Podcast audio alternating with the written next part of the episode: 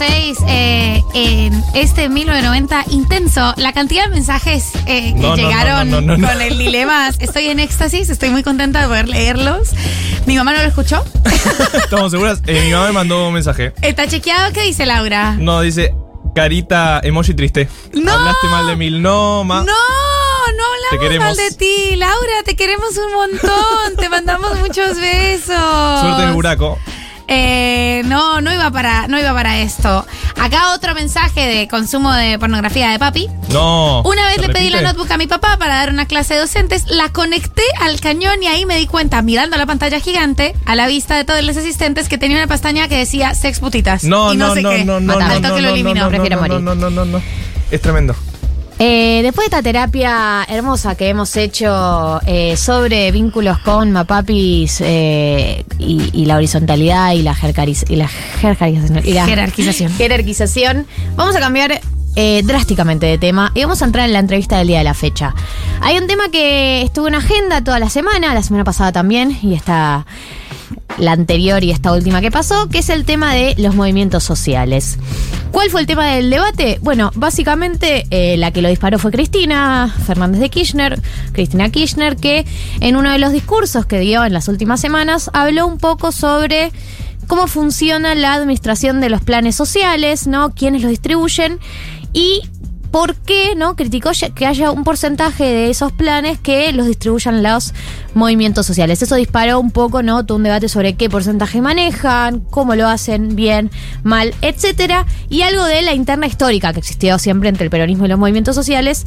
Eh, de estos y muchos otros temas, queremos hablar con eh, Agustín Álvarez Rey, que ya está conectado, que es periodista político, que está especializado en cobertura parlamentaria y gremial y que ha escrito el libro La nueva columna vertebral, cómo nacieron, crecieron y se desarrollaron los movimientos sociales en la Argentina. El libro es del 2019, pero eh, teníamos ganas de charlar un poco con él sobre este tema. Bienvenido Agustín a 1990. Muchas gracias, Garia, muchas gracias a todos.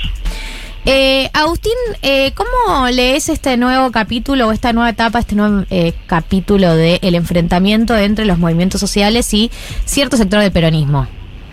Bueno, es una película repetida, ¿no? Uno puede decir que cuando nacieron los movimientos sociales, nació ese enfrentamiento entre, sobre todo entre intendentes y dirigentes barriales, en la disputa de lo que es el territorio y, por supuesto, también los recursos que suelen salir del Estado para trabajar en ese territorio. Eh, eh, Es una disputa histórica que ha tenido muchos capítulos, muchos capítulos, por decirte eh, rápido alguno que me parece clave, es en el 2005, por ejemplo, cuando este, Cristina Kirchner es candidata a senadora y enfrenta a Chiche Dualde, Néstor Kirchner inventa el concepto de transversalidad política y en esa transversalidad suma todos los movimientos sociales justamente para disputar el territorio a los intendentes. Eh, en ese momento eh, le da un gran resultado a Néstor Kirchner, porque es verdad, esto que nosotros planteamos hoy en la agenda de la política está alejada de la gente, en ese momento los intendentes estaban alejados de los barrios, de la gente, de lo que había dejado el 2001, de la reconstrucción de los lazos sociales, sobre todo en los barrios populares, y los que habían ganado mucho, mucha, mucho predicamento ¿no? dentro de los barrios eran justamente los dirigentes sociales, eh, que trabajaban en cosas eh, centrales como eran darle de comer a los pibes, la alfabetización, eh, la problemática con el consumo de, drogas, eh, la contención para las madres de los pibes eh, y otro montón de cuestiones que eran de la vida diaria que, que hicieron crecer a esos referentes barriales y que en la disputa política le sirvieron mucho a Néstor Eh, Kirchner para ganar esa elección en 2006. Te hago una pregunta. eh, claro, Néstor se alía un poco, le da poder a los movimientos sociales. ¿Qué vínculo tenía con los intendentes en ese momento? Eh, los intendentes en aquel momento eran muy dualdistas. ¿eh? Eh, el dualdismo residual eh, tenía fuerza, tenía potencia todavía, y Néstor para derrotar a ese dualdismo, a, esos intendentes, con los que Néstor Kirchner te- tenía relación por intermedio de Dualde, ya era presidente, pero Dualde tenía un predicamento todavía muy fuerte en la política argentina, y sobre todo en la provincia de Buenos Aires, y Néstor apuesta a los movimientos sociales y después reconstruye rápidamente su, su, relación una vez que gana esa elección los intendentes se alinean políticamente rápidamente. Tengo eh, una, una otra preguntita eh, chiquita. ¿Cómo estás, María Alma? Ramón te saluda. Eh, ¿Cómo te va? en ese momento, cuando hablamos de movimientos sociales en, en el 2005 que estás mencionando, ¿de qué estamos hablando? Eh, ¿Cuáles son, cuál es el mapa de los movimientos sociales en ese momento? ¿Es el Evita? ¿Son los, movimientos que, vienen de piqueteros? Porque siempre me, me- a mí, que, que no soy de acá, me resulta un poco abstracto eh, el, término movimientos sociales y como quiero saber si este del que estamos hablando en el 2005 resulta ser el mismo del que hablamos hoy o bueno, como un poco cuál es la genealogía de esos movimientos en ese momento.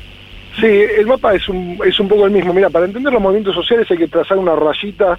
Eh, claro, se habla mucho ahora de la economía popular, ¿viste?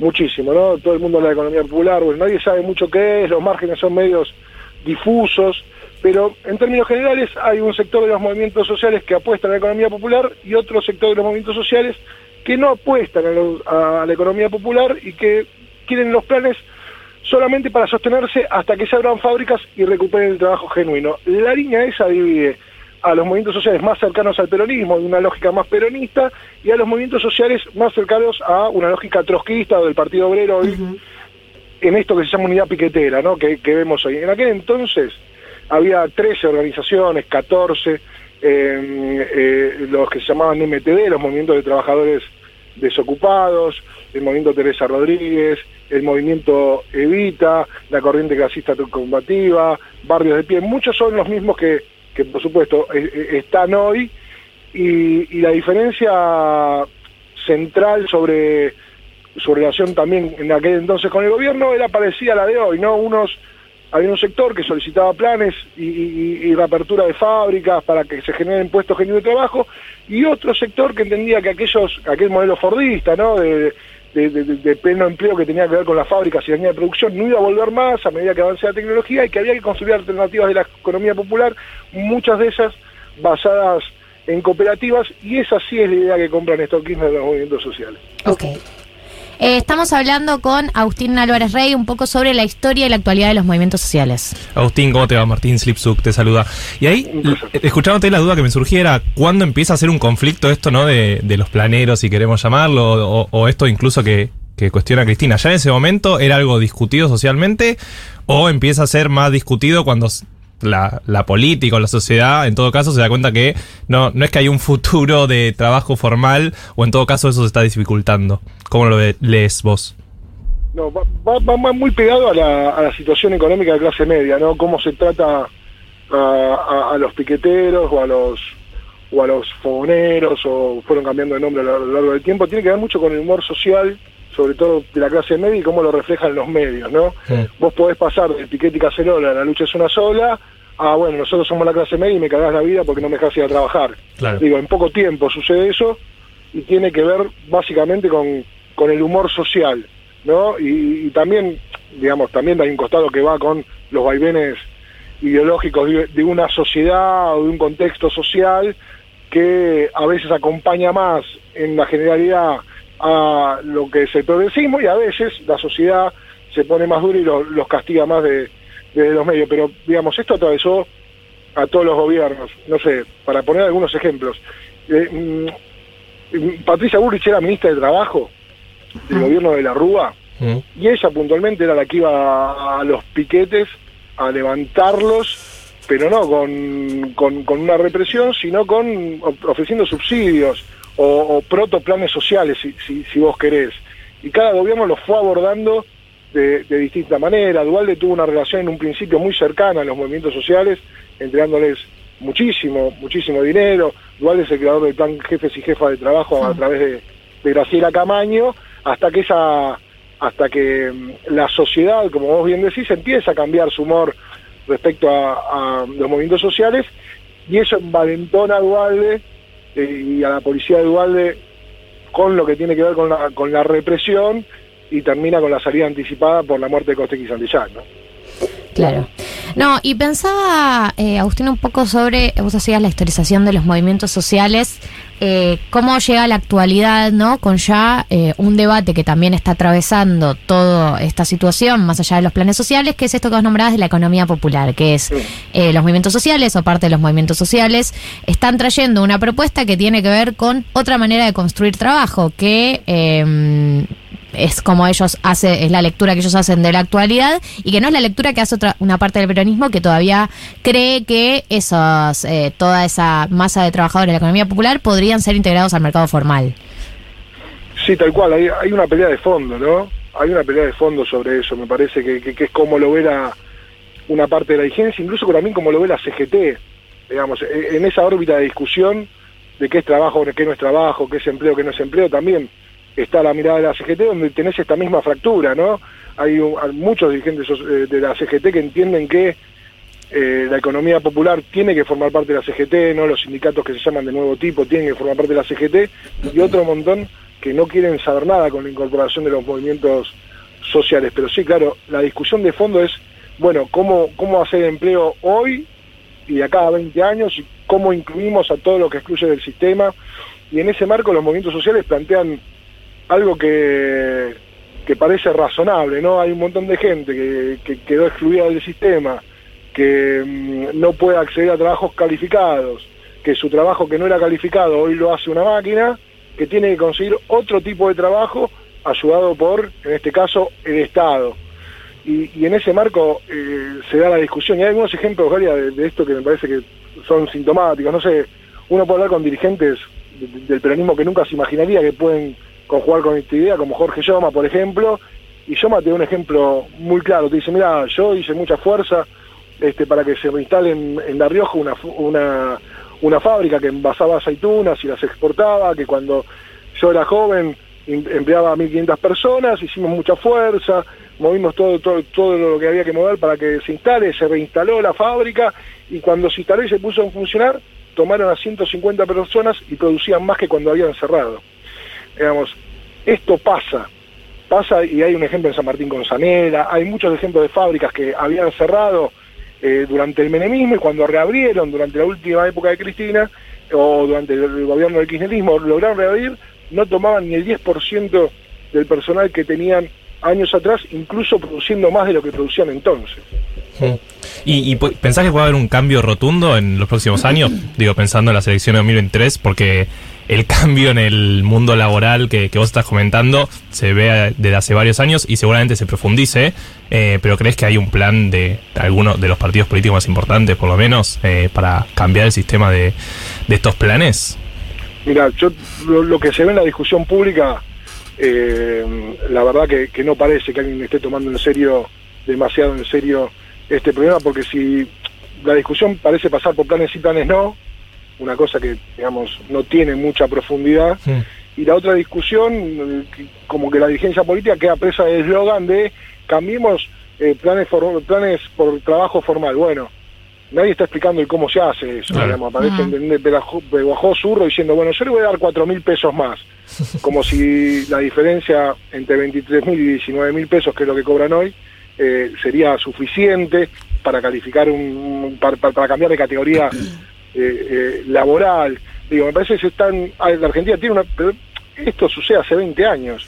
La primera reunión que tuvo Kirchner, el, digamos, el proceso de los piqueteros a ser dirigentes sociales es muy vertiginoso. En 20 años pasan de cortar rutas en, en el sur o en Santiago del Estero a sentarse a discutir política de Estado mano a mano con, con los distintos gobiernos.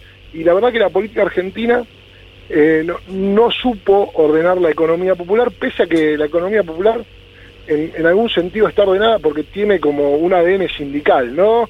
Rápidamente esa asamblea, esas asambleas que se hacían en la matanza, que eran gigantescas, de trabajadores desocupados, se organizaron casi gremialmente y eso le da al Estado una ventaja de tener una cabeza política con la que discutir, pero claro, si, si hay una diferencia de visión tan grande, por supuesto no, no- parece haber acuerdo.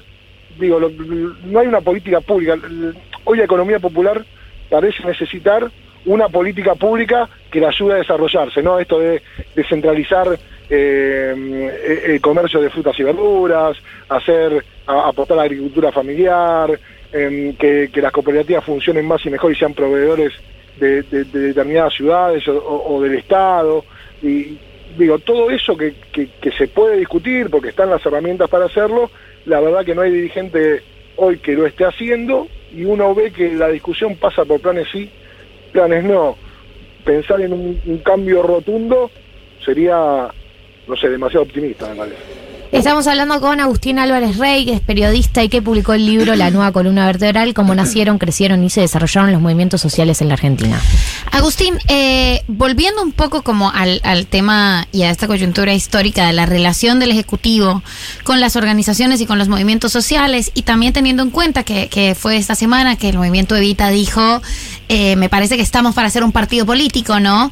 Eh, según lo que vos cuentas y según la cronología que trazas, eh, lo que eh, lo que entiendo de esto es que también ha sido una relación política eh, la que ha tenido el ejecutivo con los movimientos sociales de acercamiento y distanciamiento dependiendo de bueno cuánto poder se va acumulando no como un lugar de, de para sacarle territorialidad a competidores políticos en algunos momentos como estás narrando que fue con los intendentes en el 2005 y ahora según las declaraciones de Cristina parecería querer dar el giro contrario, ¿no? Devolver eh, toda esta, o sea, devolver este patrimonio de los movimientos sociales a los intendentes, lo que habla de también una relación más afianzada con, con los intendentes. ¿Cómo sería eh, y cómo sería esa articulación con esta pretensión, que todavía no sabemos si es real o no, de los movimientos sociales de empezar a jugar como partidos políticos? Mira, hay dos, hay dos antecedentes en la historia reciente sobre eso. Eh, cuando los, los movimientos piqueteros eran muy fuertes en Argentina y, había una- y surgía con mucha fuerza la CTA, eh, la Central de Trabajadores a- Argentinos, antes de su división, estamos hablando de, de los primeros 2000, y, y la CGT tenía una pata que estaba escindida que se llamaba Movimiento de Trabajadores Argentinos, MTA, que encabezaba entre otros Hugo Moyano. Eh, ese era el momento donde se veía en la política argentina, y hay mucho escrito sobre esto, donde los movimientos argentinos podían tenerse un partido de los trabajadores, como tiene Brasil, por ejemplo, como tiene, hay otras experiencias eh, en Latinoamérica. Bueno, acto seguido el que aparece eh, en escena a los pocos años es Néstor Kirchner, y, mm, y desarticula todo eso porque los contiene dentro del peronismo, ¿no? Entonces, toda esa mm, ebullición eh, con, grandes dirigentes políticos como Víctor de Genaro en aquel momento, eh, dirigentes políticos que tenían incluso anclaje eh, territorial en distintas partes de Latinoamérica, muy buena relación con otros dirigentes latinoamericanos, digamos, dirigentes que, pisaban fuerte en la región incluso.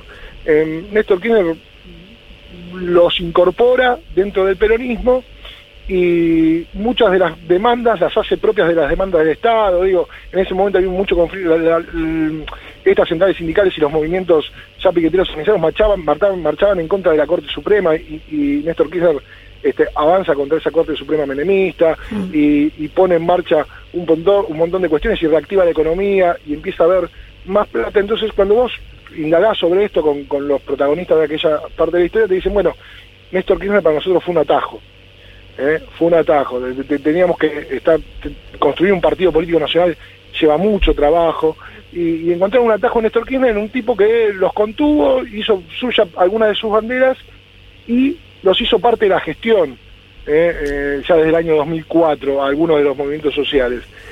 Después, más tarde, hubo otra experiencia que se llamó En Marcha, que después de la derrota de, mm, de medio término del 2013, si mal no recuerdo, donde también todos, todos, todos, eh, eh, o la mayoría, salvo los de izquierda, los, los movimientos sociales, se organizaron e intentaron poner en marcha un espacio político conjunto, pero también terminan naufragando porque tienen muchas diferencias entre ellos. Claro. Eh, claro. respecto de algunas, no solo de esto que te planteaba antes, sino de algunas cuestiones de, de- de- de cómo hacer para, eh, en qué lugar jugar, si más cerca del peronismo, dentro del interno del peronismo, por fuera de eso. Bueno, no es tan fácil construir una alternativa electoral Sí. eh, como sí fue en otros países em, hace algunos años atrás. ¿no? Eh, eh, el caso del PT en Brasil me parece como, como Claro, más emblemático. emblemático de los que tenemos cerca. Claro. Agustín, eh, gracias por pasar por 1990, súper eh, súper claro y necesario charlar un poco sobre la historia de los movimientos sociales. Él es Agustín Álvarez Rey, eh, es periodista y eh, escribió el libro La nueva columna vertebral, cómo nacieron, crecieron y se desarrollaron los movimientos sociales en la Argentina 1993-2019. Gracias por pasar por 1990, te mando un saludo y que disfrutes el fin de semana. Igualmente, gracias por el llamado.